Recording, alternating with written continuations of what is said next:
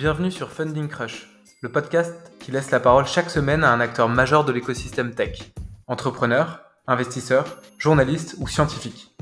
Je suis Jonathan Uzerovici, partenaire chez eVentures, et toutes les semaines, nous menons avec d'autres investisseurs des interviews de 30 à 40 minutes. L'objectif est d'extraire pour vous des conseils concrets et pragmatiques pour mieux comprendre le monde du venture capital, les levées de fonds et les étapes importantes dans la vie des startups. Bonne écoute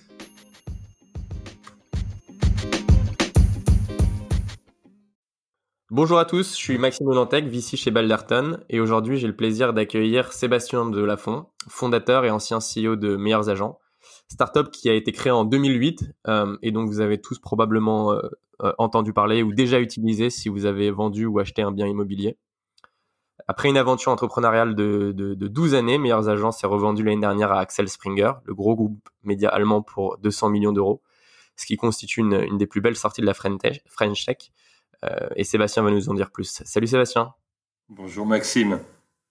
Donc à cette occasion, tu sors euh, ton livre euh, qui s'intitule On voit bien que vous n'y connaissez rien et qui retrace l'aventure de, de meilleurs agents. D'ailleurs, je, je, vous le recommande. et donc ce podcast, on va, on va essayer de faire, faire deux parties. Une première partie où on va parler de toi et de l'aventure meilleurs agents, mais on fera un, vrai deep dive ensuite sur, sur le processus d'exit car tu donnes vraiment dans ton livre tous les détails euh, sur la manière dont, ça s'est fait, euh, ce qui est assez rare et, qui est super intéressant. Alors, est-ce que pour commencer, tu peux euh, te présenter et, nous raconter ton parcours avant la création de Meilleurs Agents? Parce que je crois que tu as notamment été, été et monté ton propre fonds avant. J'ai pas toujours été quelqu'un de sympathique, c'est vrai. J'ai commencé dans la banque d'affaires. Donc, j'ai travaillé une dizaine d'années dans des banques d'affaires françaises et américaines.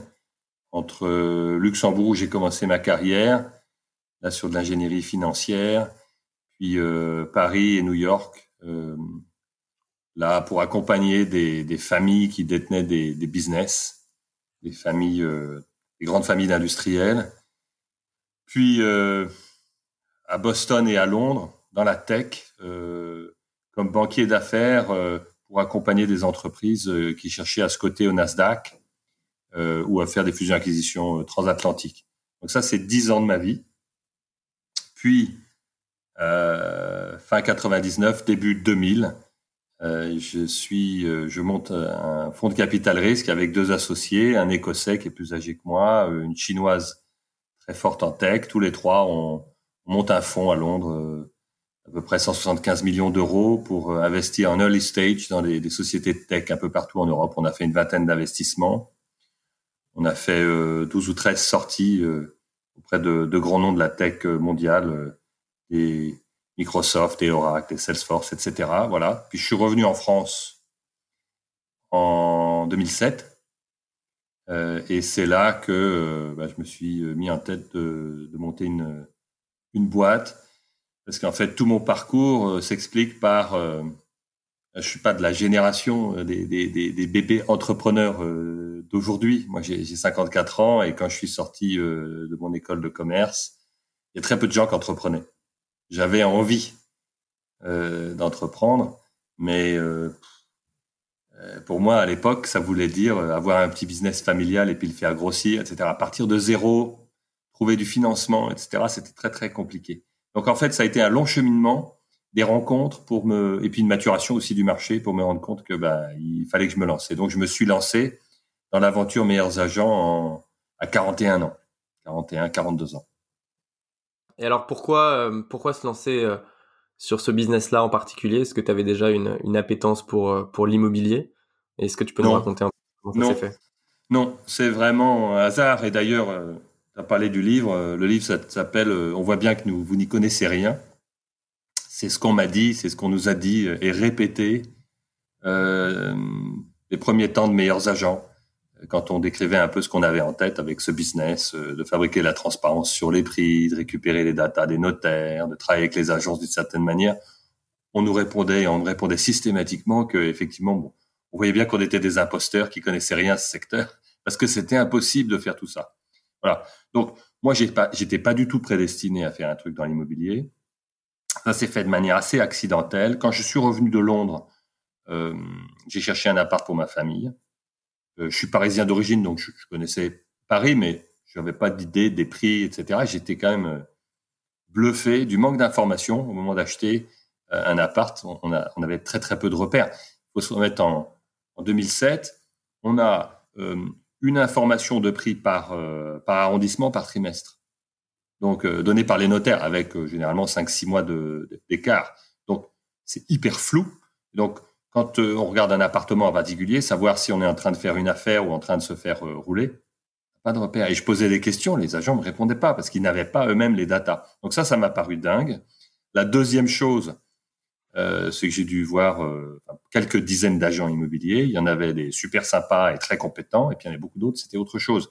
Et ça aussi, ça m'a ça m'a perturbé parce que je me suis dit, on a besoin d'aide quand euh, on fait une transaction aussi importante que ça. Donc il n'y a pas de transparence et il y a une très grande euh, inégalité de, de, de de, qualité dans l'accompagnement et le, niveau de conseil. Donc ça, ça, en germe, c'était là. Puis après, il y a une première rencontre de quelqu'un qui, lui, avait un projet dans l'immobilier. Euh, je lui ai d'abord donné un coup de main à la demande d'un copain.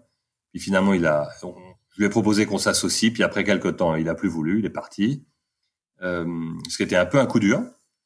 Euh, mais euh, après quelques temps, j'ai réalisé que je pouvais faire autre chose toujours dans l'immobilier, parce que j'avais passé six mois finalement à étudier ce marché et je me suis rendu compte que c'était un océan d'opportunités. Voilà. Mais donc, euh, je te raconte ça pour te dire que oui, je connaissais rien à ce secteur, j'étais pas prédestiné et je, et je pense que c'est une des clés d'ailleurs de, de succès ou de réussite, mais de la disruption. Pendant des années, des agents immobiliers m'ont dit, mais ah, votre truc finalement, euh, après avoir dit que c'était impossible, on aurait dû le faire nous-mêmes. Mais c'est pas les, secteurs, les, spécialistes du secteur généralement qui le font, parce qu'ils ont plein de barrières mentales. Et quand vous êtes un disrupteur, justement, vous n'avez pas ces barrières mentales. Euh, il y a plein de trucs qui sont effectivement très difficiles, dont vous sous-estimez la difficulté que vous allez entreprendre euh, parce que vous connaissez pas tout. Euh, ils savaient pas que c'était impossible, c'est pour ça qu'ils l'ont fait. Donc euh, voilà, c'est exactement ce qui s'est produit pour nous. Et alors, euh, quand on regarde un peu le parcours de, de, Meilleurs Agents, on se rend compte que, que Meilleurs Agents est une boîte vraiment euh, ce qu'on peut appeler euh, data, data first.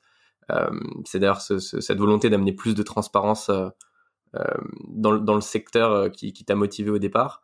Est-ce que tu peux nous raconter un peu aujourd'hui comment Meilleurs Agents s'est construit autour de la data et notamment une histoire à multiples rebondissements que vous avez eu avec, avec la Chambre des notaires de Paris oui, et je, te, parle à toi, Maxime. Toi, tu es euh, investisseur dans, dans la tech euh, et, le, et le web. Et effectivement, moi, j'étais investisseur euh, juste avant ça euh, dans, la tech et tout ce qui était infrastructure. Et moi, ce qui m'avait toujours passionné, c'était les, les innovations euh, technologiques desquelles on pouvait construire un, sur lesquelles on pouvait construire un, business et une, et une barrière à l'entrée. En ce qui concerne meilleurs agents, dès le début, c'est vrai que cette question de transparence sur les prix, ça m'a intéressé parce que je me suis dit, si, si on veut fabriquer de la transparence sur les prix, si on veut être en mesure de donner une information de qualité aux particuliers sur la valeur des biens, euh, il va falloir s'accrocher parce que c'est un problème mathématique très complexe. On n'en a peut-être pas forcément conscience, mais c'est super compliqué d'être capable de mettre un prix qui est pas idiot sur une maison, sur un appartement à tout moment. Pourquoi? Parce que à la différence des montres, des voitures, de pratiquement tous les biens qui nous entourent, les maisons, les appartements sont totalement uniques. Sur un même palier dans un immeuble neuf, il y a des caractéristiques qui vont changer entre deux appartements qui sont pas exactement les mêmes. Et pour mettre un prix dessus, euh, généralement, on a une référence qui date de 10 ans, 15 ans, 20 ans, parfois même pas. Et du coup, et en plus, entre-temps, le quartier a changé, l'appartement, la maison a changé. Donc vous êtes avec une cible mouvante, très peu d'informations, et, vous, et, les utilisateurs ne tolèrent pas des erreurs, je dirais, de plus de quelques pourcents. Donc c'est un problème. C'est c'est pas euh, accrocher un, module spatial à la station spatiale euh, internationale, mais c'est quand même très compliqué et surtout les gens s'en rendent pas compte. Donc on s'est dit voilà si on veut arriver à faire un truc qui sert vraiment aux consommateurs, il va falloir se doter des meilleures sources de données et mettre beaucoup de science dessus. C'est comme ça que ça part.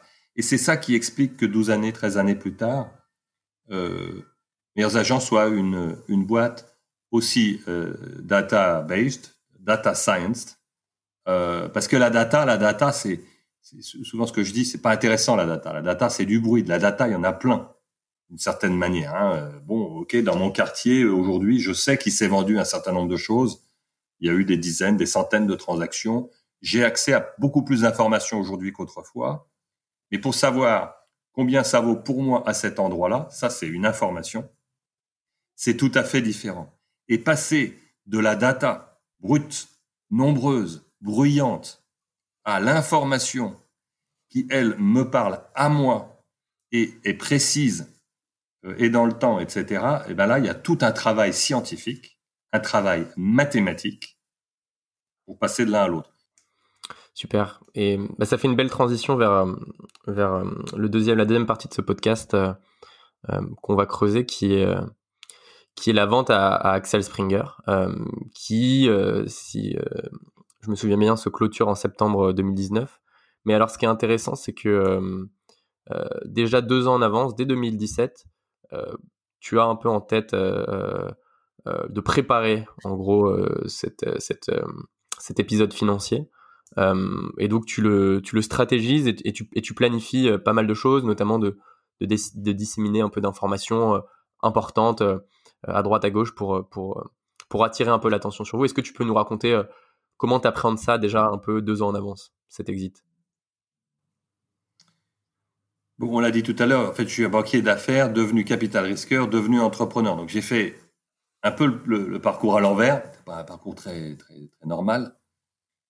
Euh, on finit comme toi, euh, Maxime. Hein, le noble métier, c'est celui de capital risqueur, celui qu'on fait parfois après avoir été entrepreneur. Bon, moi, j'ai fait ça dans le, dans le désordre, mais je le regrette pas. Et ça m'a servi là parce que effectivement, de l'autre côté, euh, comme investisseur et comme banquier conseil, j'avais vu comment ça fonctionnait. En tout cas, j'avais vu un certain nombre de, cas, euh, et en Europe et aux États-Unis, donc c'était extraordinairement utile. Et puis l'ironie du sort, c'est que pendant quelques années, je donnais des cours à l'Association européenne de private equity, euh, et spécifiquement des cours auprès des professionnels sur préparer la sortie de leur société en portefeuille. Donc là, c'est le maçon qui se retrouvait au pied du mur. Euh, et en fait, parmi les choses que je recommandais, j'avais même publié un petit, un petit avec euh, ce qui s'appelait à l'époque l'EFK euh, sur préparer sa sortie et, la, et la réussir. Et une des clés, c'était d'y penser tout de suite, en réalité. Il me dit deux ans avant, euh, en fait, en 2008, euh, on a des discussions là-dessus, notamment entre fondateurs. Ça ne veut pas dire que on va travailler tout le temps pour la sortie. Et ça veut dire que à partir du moment où on, se met ensemble à quatre associés, qu'on sait qu'on va aller prendre du capital à l'extérieur auprès de business angel, puis après du, capital de, de capitaux risqueurs, euh, on sait qu'on fabrique pas une boîte familiale. C'est pas nos enfants qui vont hériter. Donc il y aura un événement de liquidité. Ça, on le sait depuis le premier jour. Toutes les boîtes sont pas comme ça. C'est ok, c'est notre modèle. Eh bien, le scénario de la sortie, c'est quelque chose auquel il faut penser dès le premier jour. Ça veut dire, OK, est-ce que c'est une boîte qui pourrait aller en bourse demain? Est-ce qu'elle aura le, type de récurrence, de prévisibilité de revenus, euh, euh le, le sex appeal pour euh, un public large, etc. Oui, non. La taille pour aller en bourse? Est-ce que, à contrario, c'est plutôt une boîte qui se vendra? Si elle se vend, elle se vend à qui? Quels sont les acteurs susceptibles de l'acheter ben Ça, c'est des questions qu'on se pose en 2008 et qu'on va euh, se reposer chaque année. Chaque année, les quatre euh, associés, puis après, on a étoffé euh, au fur et à mesure de, de, de, la croissance de la boîte. Tous les ans, on va se poser la question en séminaire de OK, où est-ce qu'on en est par rapport à notre plan? Et sur la question sortie, on en est où? Année 1, année 2, année 3. Et on se fait des scénarios. Tu vois? Donc c'est pas comme si on avait attendu euh, 2017 pour dire bon ben voilà tiens on va commencer à mmh. préparer le truc. Tout le temps on revisite. Donc ça veut pas dire qu'on gère la boîte en fonction de ça en disant ah je vais faire des trucs pour être plus désirable d'eux. On a vraiment notre objectif et je rappelle notre business c'est on amène on crée une relation entre des particuliers propriétaires de biens immobiliers qui cherchent à vendre leurs biens et des agents immobiliers de l'autre côté. Hein, et les particuliers viennent chez nous chercher de l'information sur les prix et sur les agents et les méthodes de vente. Pour, eux, tout est gratuit. et de l'autre côté, les agents immobiliers qui payent la plateforme Meilleurs Agents sous forme d'abonnement, de visibilité et d'outils de productivité, les agents viennent et se mettent en face. Et nous, on fait le lien entre les deux. D'accord? Donc, euh, et aujourd'hui, en fabriquant de la récurrence de revenus. Et donc, euh, se poser la question de qui ça peut intéresser. Hein? Donc, c'est des acteurs industriels, c'est des acteurs du private equity, euh, ou c'est la bourse. Donc voilà. Il se passe en 2016 quelque chose, c'est le, dernier tour de financement qu'on a fait avant la vente. Et il faut comprendre que euh, en 2016, on a euh, parmi nos investisseurs, on a Alven, on a essentiellement des business angels et Alven, et qui est rejoint en 2016 par la BPI, la Banque publique d'investissement, et un fonds britannique qui s'appelle Python, qui est spécialisé dans les plateformes. Euh, et en 2016, Alven nous dit, bon, c'est très bien tout ça, mais moi, c'est la dernière fois que je mets de l'argent. J'ai investi en 2009. Euh, en 2019, faut une liquidité. Ce qui est complètement, je dirais, logique, et même c'est plus long pour la plupart des capitaux risqueurs. Et ça, là-dessus, Maxime, c'est important parce que on trouve normal qu'un capital risqueur rentre au capital et dise, moi, je suis là pour 5-7 ans. Super. Sauf que c'est pas toujours compatible avec le rythme de, développement d'une boîte. Quand on regarde la plupart des boîtes, elles ont besoin de plus que 5 ou 7 ans pour vraiment créer de la valeur. Donc il y a un peu, je pense, un, un disconnect là-dessus entre ce qui est dit au départ quand un investisseur rentre et, le scénario qu'on se fait sur comment il va sortir. Parce que l'investisseur, il dit, moi, je vais sortir en bourse, sortir en industriel. Sauf que c'est après 5 ou 7 ans, pas toujours le bon moment pour la boîte. Elle n'est pas toujours mieux. Et est-ce que tu as du coup, euh, donc tu parles un peu de ces conversations que tu que tu entretiens régulièrement. Tu as avant euh, avant 2019 et, euh, et le process de vente structurée qui a lieu, tu as déjà des discussions avancées sur des exits, tu as déjà peut-être des offres sur la table? Que, que, comment ça se passe? Oui, on se rend. alors, Parmi les acteurs industriels, les gens qui seraient susceptibles de, nous acheter à un moment donné, on peut avoir des grands groupes médias euh, français ou euh, européens ou internationaux. Alors en France, ça pourrait être, euh, je sais pas moi, on, est, on pense au groupe Figaro. en Europe, ça peut être effectivement le groupe allemand Axel Springer qui détient en France Se Loger. ça peut être le groupe qui détient en France, c'est un groupe norvégien qui détient Le Bon Coin, euh, qui maintenant s'appelle Adevinta. Euh, à l'époque, c'était Shipstead. Et, juste un groupe média, l'intérêt qu'il voit dans Meilleurs Agents, comment tu le, tu le définis? Au-delà de, de, l'aspect financier, euh, où vous générez des revenus récurrents, etc. Est-ce que eux, du fait qu'ils soient médias, ils sont, ils sont intéressés par le fait que vous attiriez énormément de trafic et que du coup il y a des synergies à construire avec d'autres de leurs assets Comment un groupe, comment un groupe média un acteur industriel euh, voit potentiellement euh, euh, la valeur que peut lui ajouter, que peut lui apporter un meilleur agent C'est une super question et en fait, c'est la, réponse elle est chez eux, parce qu'en fait les, groupes médias, que ce soit Axel Springer qui a Bild, Welt, etc., ou, un peu plus tard le groupe Figaro, à la fin des années 90, ont vu que leurs revenus de petites annonces automobile, euh, emploi, euh, immobilier, euh, était en train de chuter drastiquement parce qu'il y avait l'émergence de, sites spécialisés de type se loger ou la centrale de l'auto ou ce genre de choses. Et donc, les premiers d'ailleurs, c'est Axel Springer en Allemagne, pour s'immuniser contre ça. Ont dit, ben nous, on va devenir des champions du digital. Et ils ont commencé à prendre des participations, voire racheter complètement des acteurs des petites annonces euh, dans l'immobilier, mais aussi euh, dans l'emploi euh, et dans les voitures. Ce qui fait que très rapidement, une majorité des revenus et surtout des profits d'un groupe comme Axel Springer venaient du digital et plus de la vente de journaux et, et de magazines. Voilà. Et un groupe comme Le Figaro a un peu emboîté le pas Axel Springer sur cette stratégie. Du coup, un acteur comme Meilleurs Agents, qui est présent dans l'immobilier et qui développe des revenus d'abonnement de la part de professionnels, même si on n'était pas un site d'annonce, mm. on n'est pas se loger, et euh, les particuliers viennent pas chercher chez nous des petites annonces, même s'il y en a, ils viennent d'abord chercher de l'information sur les prix et les pros, et les pros viennent pas chercher chez nous essentiellement des acheteurs qui viennent chercher sur un seul loger, ils viennent chercher d'abord des vendeurs. Hein, parce qu'avant de, récupérer une petite annonce, un agent immobilier doit récupérer un mandat de vente, et donc entrer en relation avec un propriétaire, visiter son bien, attraper un mandat, et puis là, dans un deuxième temps, il va mettre le bien, euh, il va l'afficher sur un site d'annonce. Donc nous, on arrivait et on allait potentiellement être la deuxième génération, après les sites d'annonce, qui était susceptible d'intéresser des groupes médias. Et sur les interactions que vous avez peut-être euh, en amont, euh, avec en amont de la vente, en amont de 2019. Ah, voilà. Alors, et ça, c'est très important. C'était pour suivre un peu le, recours dont je t'ai parlé, c'est d'y penser tout de suite, dès le départ, et pas faire qui penser, ben, développer des relations, que les gens vous connaissent. Ben, donc, effectivement, au fil des années, on, rencontrait des gens du groupe Figaro. On a été approché d'ailleurs par Axel Springer, étonnamment, en 2009.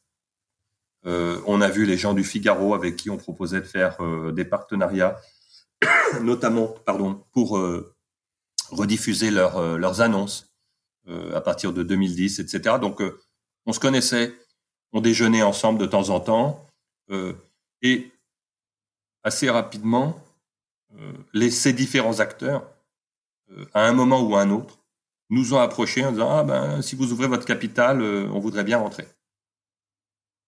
Donc et tous ceux que je t'ai cités l'ont fait. Plus des industriels comme par exemple le groupe Nexity qui est le leader français de, la promotion euh, immobilière euh, devant Bouygues euh, et qui détient aussi des marques, des réseaux d'agences immobilières comme Century 21. À l'époque, c'était aussi Guy Hockey, donc des gens très puissants dans ce secteur, avec qui on a failli faire affaire. On développait des bonnes relations personnelles. Moi, je dirais, je passais du temps avec certains des, patrons là-bas. On discutait, on échangeait, on faisait visiter notre boîte. On était assez ouverts. Mmh. et sans qu'il y ait de deal. Et quand effectivement il y a eu euh, à certains moments des propositions d'investissement minoritaires, ça je crois que c'est essentiel, euh, on a décliné. Hmm. Parce que autant c'était important de développer des relations euh, personnelles pour être connu et repéré par ces acteurs-là, autant dans notre idée, il fallait pas les laisser rentrer comme minoritaires, parce qu'une fois qu'on laisse rentrer un minoritaire, un industriel comme minoritaire, ça peut apporter beaucoup de valeur, ça peut aussi décourager tous les autres acteurs euh, de rentrer ou de faire une offre à un moment donné. Parce que soit euh, l'acteur qui est déjà là au capital euh, trouve que le business est bien, bah, il l'achète. Mm. soit il l'achète pas et là du coup, bah, on se dit bah c'est peut-être que c'est pas si bien. Du coup, voilà, ça, ça c'est super important et c'est pas évident d'ailleurs hein, pour plein d'acteurs parce que souvent ces acteurs industriels qui sont prêts à mettre des fonds dans les boîtes, pour les entrepreneurs, ça peut être super intéressant, super attirant parce qu'on se dit ils vont m'apporter des sous, puis en plus ils connaissent mon secteur, ils vont m'apporter ci, ils vont m'apporter ça. Donc je dis pas qu'il faut jamais le faire, je dis que nous on ne l'a pas fait et que dans notre cas c'était mieux de pas le faire. Voilà. Euh, je, je délaye un peu trop, je suis désolé si je réponds trop en détail, Maxime. Non, c'est parfait. Écoute, c'est parfait. Et donc maintenant vient euh, donc vient le, début 2019. Euh, donc là, vous, vous savez que vous décidez de rentrer dans un process formel euh, de, vente. Euh, et donc, euh, ça va durer plusieurs mois. vous décidez de, commencer à travailler avec une, banque d'affaires. Est-ce que tu peux nous expliquer un peu comment ça se passe, comment se fait le choix des partenaires qui vont vous accompagner pendant, pendant ce process-là? Et comment se fait un peu le, le, début de ce mandat de vente? Donc en 2016, on, a, on, a, on s'est engagé auprès d'Alven faire un, un, événement de liquidité en 2019. Et c'est pour ça qu'effectivement, on a, on a, mis des petits cailloux aussi euh, dans les deux années qui précèdent, tu l'as évoqué tout à l'heure, où j'ai commencé à lâcher de l'information dans le marché, lors de présentations en conférences, etc. Comme quoi, en 2019, il y aurait un événement de liquidité, etc. Donc, c'est pas innocent. Et, et, et du coup, c'est vrai qu'entre-temps, on a eu pas mal de incoming calls euh, d'un peu partout, euh, notamment d'acteurs du private equity, parce qu'on commençait à atteindre une taille qui faisait que c'était plus une histoire là de, de, de, de venture capital, c'était du, du growth equity. On était trop petit pour faire euh, du LBO parce qu'on était euh, en train de devenir profitable, mais pas tout à fait profitable et pas suffisamment gros. Donc il n'y avait pas d'EBITDA pour faire un LBO. En revanche, on était trop gros pour faire un, un, deal de VC plus classique. Donc, on a commencé à être appelé à faire des conf calls, des présentations, etc. Euh, en grand nombre entre 2017 et 2019 parce qu'on avait lâché de l'information sur le marché. Donc, en 2019, quand on décide d'aller sur le marché, on sait que on va avoir besoin d'aide et que ça va être un gros, une grosse transaction. On va pas faire ça tout seul. On avait déjà eu recours à une banque d'affaires en 2016 pour nous aider à lever très peu de sommes. Aujourd'hui, ça paraît ridicule parce que notre tour en 2016, c'est 7 millions d'euros. Mais on avait eu euh, recours à euh, une, banque d'affaires française s'appelle, basée à Paris, mais aussi en Allemagne, s'appelle Clipperton Finance. Nous avait déjà bien rendu service. Là, euh, on a changé d'échelle. On est allé travailler avec une, banque américaine qui s'appelle Jeffries. Et pourquoi on a pris Jeffries Ils étaient surtout forts à Londres et aux États-Unis. Pourquoi? Parce qu'en fait, on pensait faire un deal avec des acteurs du private equity. Hmm. Euh, et on a été beaucoup en contact avec des fonds anglo-saxons, essentiellement américains, quelques britanniques, sachant que les fonds de growth, donc qui sont, comme je l'ai dit, entre venture capital et LBO, quasiment tous venaient des États-Unis ou de Grande-Bretagne. Donc prendre Jeffries était cohérent par rapport à ça. En plus de ça, Jeffries avait, avait fait aussi des deals dans le secteur des petites annonces. Ils avaient travaillé avec Idealista en Espagne. Je sais plus, ils avaient fait trois, quatre deals en, Europe. Donc, ils connaissaient le secteur. Ils avaient accès aux acteurs du private equity. Euh, et puis, on s'entendait très bien avec eux aussi. Et donc, Jeffries, un acteur comme Jeffries, euh, concrètement, qu'est-ce qui va t'apporter comme, euh, comme valeur? Parce que finalement, en fait, sur une exit, puis tu, tu, le décris dans le, dans le livre, finalement, à la fin, sur, sur cet exit, ils prennent une certaine part, ils prennent 4 millions. Euh, donc comment tu comment tu caractérises un peu la valeur qu'apporte Jeffries, le, banquier d'affaires, sur le deal? Alors ils prennent 4 millions parce que et ce qui est pas mal de pas mal d'argent quand même. Hein. donc ça fait 2% de la somme à la fin puisque ça s'est vendu, tu l'as dit, 200, 200 millions d'euros. Donc c'est beaucoup d'argent, mais ils, gagnent ça parce que ils ont ils sont un target. Hein, la valo à laquelle il commençait à gagner de l'argent correctement, c'était 150 millions d'euros. Au-dessous, on n'allait rien faire. Euh, et puis, il y avait une accélération. Euh, et au-dessus de 175, ça commençait à être bien. Et 200, c'était très bien. Donc, il y avait un alignement dans leur barème de frais avec euh, la valeur de sortie. Donc, ça, c'est très important. Hein, donc, c'était pas linéaire du tout. Première chose. Et c'est bien. Comment tu valorises d'ailleurs Comment en, en, début de process, comment vous vous entendez sur des cibles de valorisation? Comment tu valorises euh, meilleurs agents à ce moment-là? On a vu plusieurs euh, banques. Tu peux pas avoir une seule évaluation. Donc toi, tu te fais une idée parce qu'on regarde ce qui se passe dans le secteur. On était sur un modèle euh, SaaS parce que 90% de nos revenus étaient des revenus et sont encore aujourd'hui des revenus récurrents. Donc on avait, on était au break-even, on avait un certain niveau de, revenus récurrents, une croissance très forte. et donc on savait où on était par rapport à ce qui se faisait euh, dans le marché en termes de, financement ou d'acquisition. Donc on avait des multiples en tête de nos revenus SaaS. Après, on a différentes banques qui sont venues et qui ont fait des évals, qui nous ont remis des évaluations. On en a eu euh, trois qui étaient très détaillées. Euh, et elles étaient toutes à peu près dans le même euh, dans le ballpark. Hein. Mmh. Donc on était entre 130 euh, et, euh, et 170 pour un deal de private equity. Et ça pouvait être plus si ça partait vers un industriel, parce que l'industriel qui voit une valeur stratégique est prêt à payer plus cher.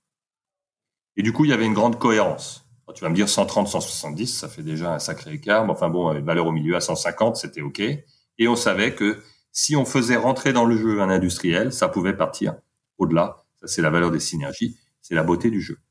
Et donc, du coup, ce qui est intéressant, c'est que dans le process, euh, le but du jeu, comme tu l'expliques, c'est d'aller d'abord, euh, d'essayer d'abord de recevoir des offres de la part des acteurs de, de plutôt financiers private equity, avant d'aller pitcher forcément, ou, en tout cas, euh, d'abord par rapport aux, acteurs industriels. Tu peux nous expliquer un peu la stratégie qu'il y a derrière, derrière ça? Oui, ça c'était assez complexe. C'était plus complexe que je pense la plupart des deals, parce que c'est ce que des banquiers appelleraient dual track.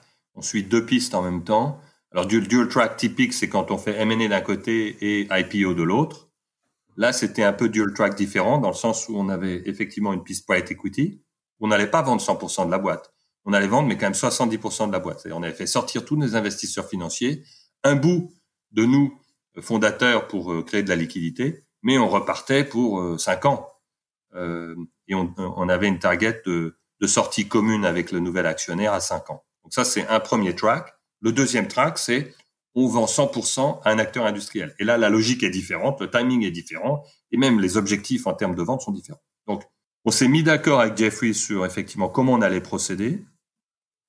Euh, oui, il fallait commencer d'abord par les acteurs du private equity, parce qu'en fait, on comprend que quand tu commences à présenter le dossier à des acteurs du private equity, si tu leur dis, vous savez, je veux aussi parler des industriels, ils aiment pas du tout. Hmm. Pourquoi? Parce qu'ils se disent, bah, si ces gars-là se présentent à des acteurs industriels et que les industriels les préemptent, ils vont proposer un prix supérieur au mien, et je vais bosser pour rien. Donc, on, on l'a pas fait en trompant euh, les, investisseurs de private equity parce que très honnêtement pour moi quand je suis rentré dans ce processus là je pensais je pensais qu'on allait faire un deal de private equity. Et, pourquoi? Parce que la boîte pour moi était c'était pas le moment de la vendre en fait parce qu'on était à un moment un point d'inflexion les gens avaient toujours pas compris ce qu'on faisait euh, je leur reproche pas hein, c'est nous mais bon c'est comme ça le marché avait toujours pas compris ce qu'on était en train de faire et, la valeur stratégique qu'on représentait ils voyaient pas le caractère vraiment disruptif ils voyaient pas la barrière à l'entrée. Enfin bon. Et donc je me disais bon, moi je, reprends pour cinq ans et on va au milliard et, et, et au-delà. Donc j'étais pas sortant à ce moment-là. Vous étiez sur quel type de croissance et quel type de quel type de, de, de, revenus euh, pour un peu donner une idée aux auditeurs euh, du momentum On avait 50% de croissance annuelle à peu près euh, et que je dise pas d'annerie. écoute, on devait être au-dessous de 30 millions d'euros de, de revenus. C'était, c'est pas mauvais. Puis tu vois aujourd'hui, un an après, les, les, les, revenus, l'ARR doit être au mois de novembre de l'ordre de 36-37 millions d'euros, plus d'autres revenus de commission, et toujours avec une croissance malgré l'année Covid assez, assez forte. Donc la boîte, elle était quand même comme ça, si tu veux. Euh, et en plus, on allait démarrer l'internationalisation, donc plusieurs marchés. Et, et, derrière, il y avait surtout des ressorts, parce qu'il y a des clés du business de meilleurs agents. Je m'arrête juste une, seconde là-dessus, c'est que on voit le marché avant tout le monde. La position qu'on a, où, les gens viennent estimer leurs biens et nous disent qu'ils veulent vendre ou acheter, on voit avant tout le monde où est le marché. On travaille avec les agents immobiliers, mais surtout, on, a une position qui permet potentiellement de mettre ensemble l'offre et la demande, en mettant les, les intermédiaires au milieu. Pas pour les squeezer, mais on a un potentiel d'organisation du marché qui est absolument énorme. Et c'est ça, moi, que je voulais mettre en œuvre. Mais il fallait encore un peu de temps. Voilà pourquoi je voulais pas qu'on sorte à ce moment-là. C'est pas que j'étais totalement contre, mais c'était pas mon scénario privilégié. Donc, on se met d'accord avec, avec Jeffries pour dire, on voit d'abord les acteurs du private equity. Euh, et dans un deuxième temps, on parlera aux acteurs euh, industriels. D'abord, pour pouvoir être honnête vis-à-vis des acteurs du private equity en disant, si vous vous grouillez, si vous faites des belles offres, bah, ça pourra s'arrêter là. On n'a pas menti au, au, au private equity, on a dit, on aura probablement des discussions avec deux ou trois industriels. Hmm. Pourquoi? Parce qu'on a déjà été approché dans le passé et que euh, on leur parlera. C'est pas notre cible privilégiée, mais on le fera. Donc en fait, les gens savaient. Et dans un deuxième temps, effectivement, un mois, un mois et demi, deux mois peut-être après avoir euh, initié des discussions avec des gars du private equity, et grâce à Jeffries, on a commencé à ouvrir la discussion avec euh, des acteurs de, industriels, dont Axel Springer, mais pas que les deux trois dont on a parlé. Et donc sur le sur le, le, day to day euh, de, de, ces plusieurs mois que dure le processus d'exit, combien de temps tu, tu, tu dédies euh, à, à, à, cette activité? J'imagine que c'est énormément de meetings, beaucoup de beaucoup de calls, mais en même temps il faut continuer à faire il faut continuer à faire tourner le business parce que tu, tu dois continuer à montrer que que tu euh, que tu exécutes sur les chiffres de croissance annoncés comment tu gères un peu cette période un peu complexe Puis tu as, la confidentialité aussi auprès des équipes qui doit être un, sujet. Comment, quel est un peu toi ton, euh, ton point de vue euh, à ce moment-là quand tu es dans le dur de, la, de, de, de ce process? Faut pas se cacher, cette période-là c'est Star Wars. Hein. Ça va dans tous les sens. Donc euh, moi j'ai adoré.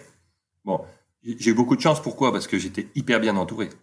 D'abord, on a fait une équipe, je dirais, resserrée qui a suivi le deal de A jusqu'à Z c'était avec euh, notre CFO qui est devenu le CEO de, qui m'a succédé comme patron de, de, de meilleurs agents, s'appelle Thibaut Remy, et qui était mon bras droit, qui connaissait tout sur tout, euh, et qui a été vraiment la cheville ouvrière avec moi pour le, pour le deal de toutes les négociations, etc. Plus un des cofondateurs, Julien Chessial, qui lui avait une orientation plus produit et je dirais pour fabriquer les présentations, raconter l'histoire. C'était génial d'avoir Julien avec moi. Donc tous les trois, on a opéré la, la, la, transaction. Et la chance, à, tous les trois, ça a dû prendre 75-80% de notre temps pendant six mois. Hein, faut pas se cacher. La chance qu'on avait, c'est que derrière, on a une équipe de management très solide. Donc ça arrive dans notre onzième année, euh, douzième année.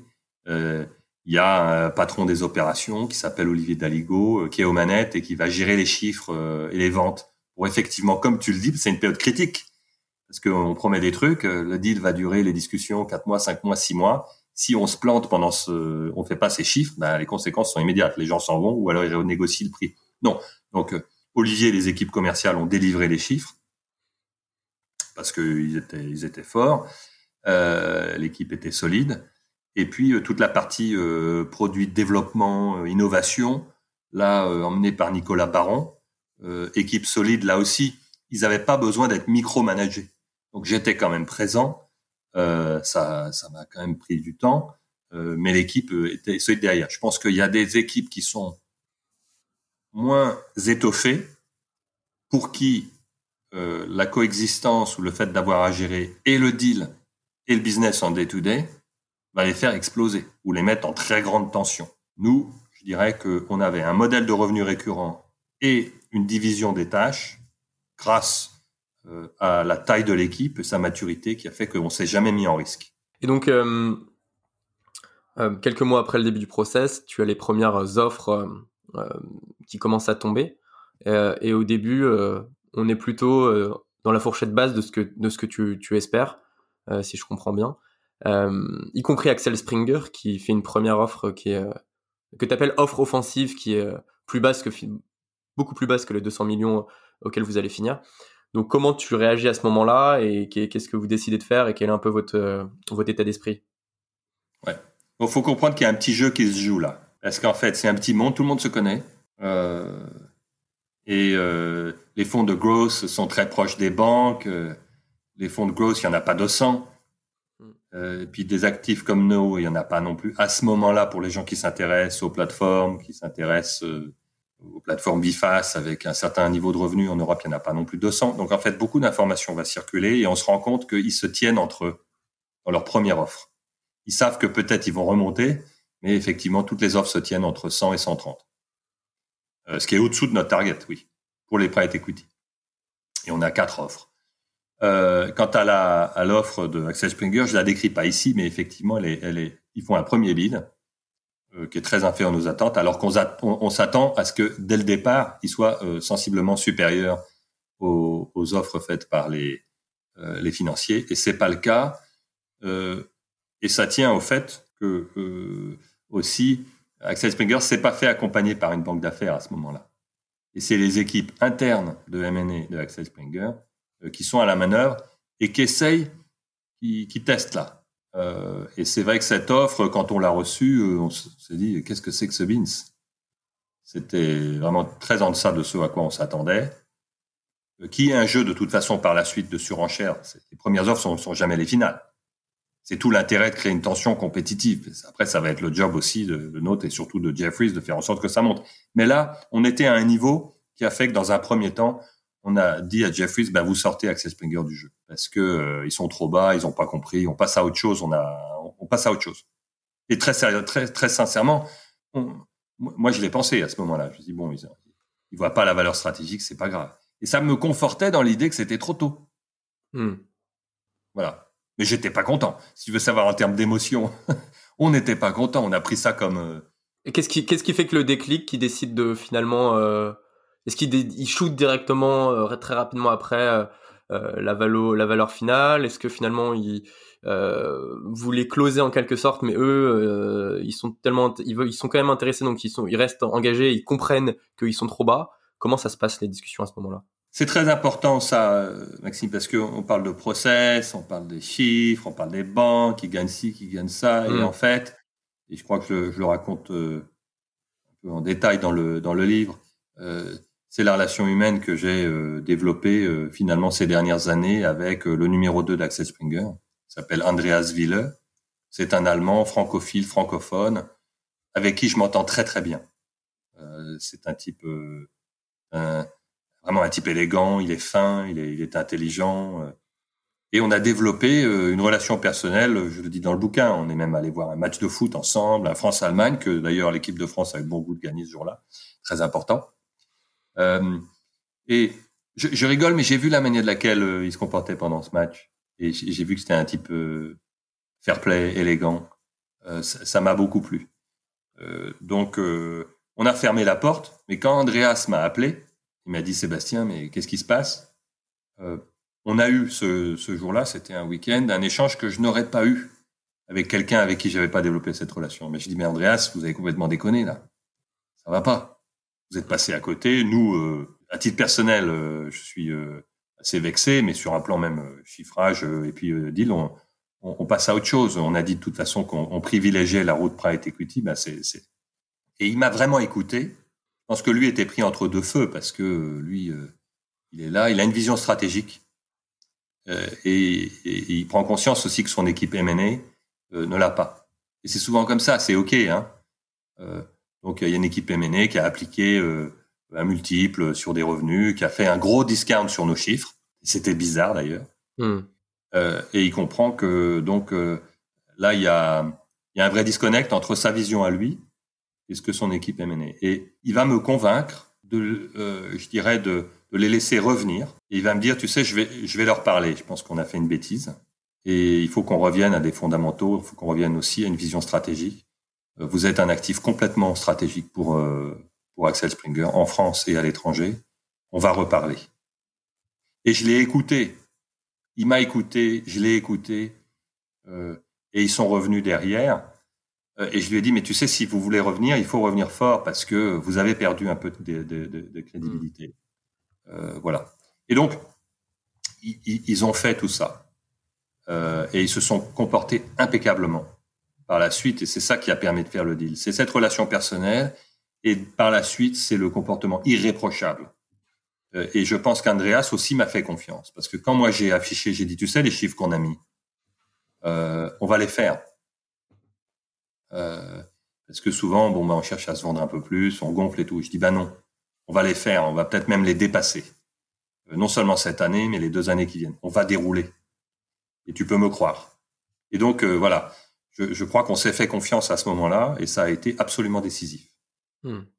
Mais, on le lit dans le livre, mais même jusqu'à la fin, euh, il y a toujours cette, incertitude euh, qui pèse sur est-ce que le deal va, se faire ou pas, même au fur et à mesure que vous avancez dans les discussions. Euh, même euh, au, dernier moment des discussions, quand vous allez à Berlin, tu racontes que il y a toujours des, coups de bluff qui se mettent un peu mutuellement sur est-ce qu'ils vont racheter totalement les 100% des parts ou, moins. Euh. comment, comment toi tu, tu, tu, tu, vis ça dans les derniers instants? Oui.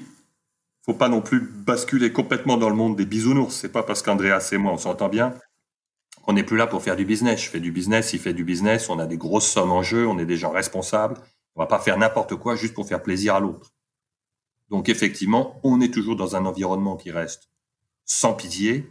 Et donc, à la moindre anicroche, si on loupe nos chiffres, si on n'est pas crédible, si pendant la phase de due diligence, nos amis de Axel Springer, euh, qui sont pas des enfants de cœur, c'est des gens très bien, mais c'est des gens très professionnels aussi, qui ont une grande habitude de faire des acquisitions, tombent sur un os, vont planter le deal, ou ils vont revenir puis ils vont baisser la valo.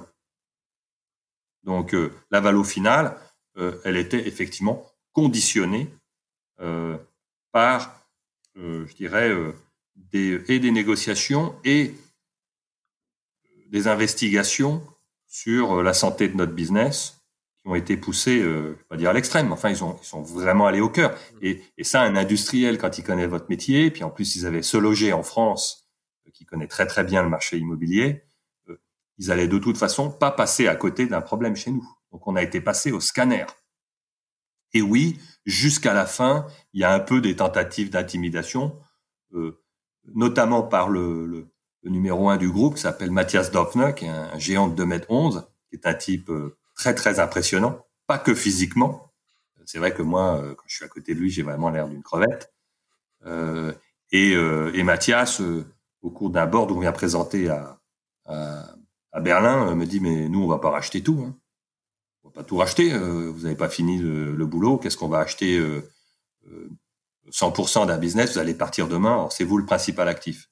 Et c'est vrai que en, une demi seconde, soit je lui réponds en bafouillant et je suis mort, hmm. soit je lui réponds de but en blanc, mais écoutez Mathias, merci, mais nous on a des alternatives. Un deal euh, qui est pas à 100%, on l'a sur la table avec des acteurs du private equity.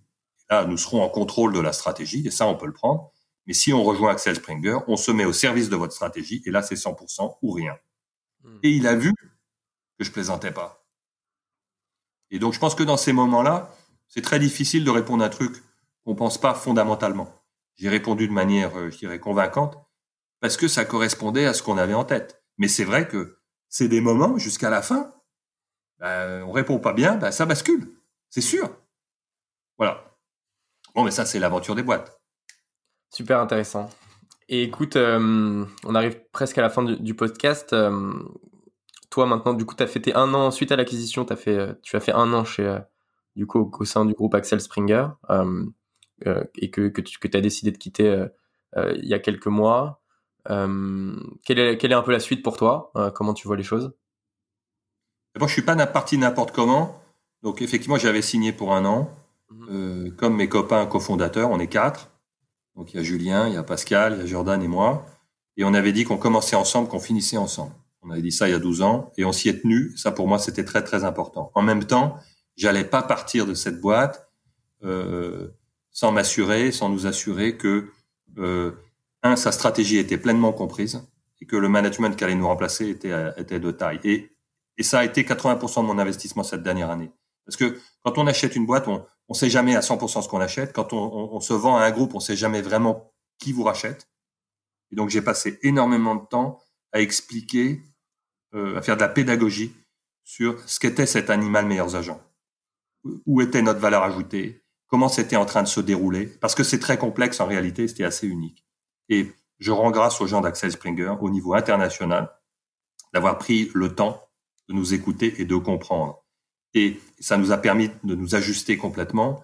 Et au printemps, en plein Covid euh, 2020, euh, j'ai eu le management de Access Springer qui m'ont dit, OK, voilà ce qu'on va faire avec meilleurs agents au niveau international. Voilà ce qu'on va vous permettre de faire en Allemagne, etc., etc. Voilà le rôle qu'on va vous donner, qui est un rôle central.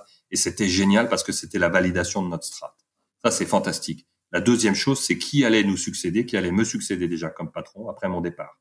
Et c'est Thibaut, euh, notre CFO, qui était présent depuis dix ans. Et ça, et avec l'équipe de management, Olivier Daligo, Nicolas Baron, qui sont des gens qui sont là, qui sont des, des bébés, des enfants meilleurs agents en qui on a absolument toute confiance. Donc, si tu veux, tous les marqueurs étaient là pour partir hmm.